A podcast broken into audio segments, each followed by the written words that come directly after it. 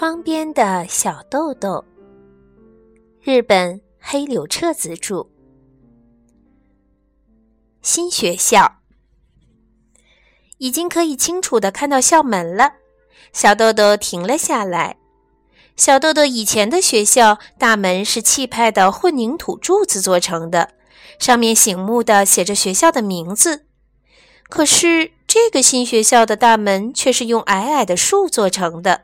而且树上还长着绿色的叶子，从地里面长出来的门呐，小豆豆这样对妈妈说，然后又加上了一句：“肯定会越长越高，不久就比电线杆高了。”的确，校门是两棵活的树。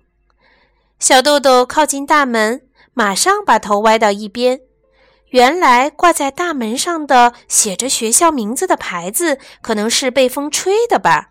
已经歪到了一边。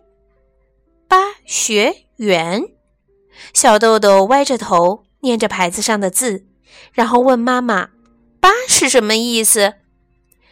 正在这时，小豆豆的眼前出现了一幅只有在梦里才能见到的景象。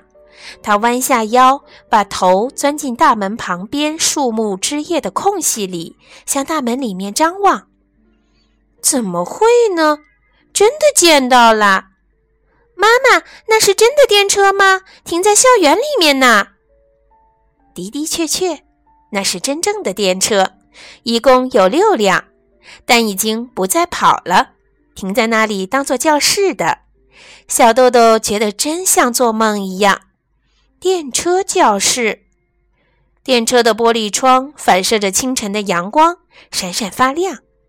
小豆豆的眼睛不由得一亮，脸颊上也焕发出快乐的光彩。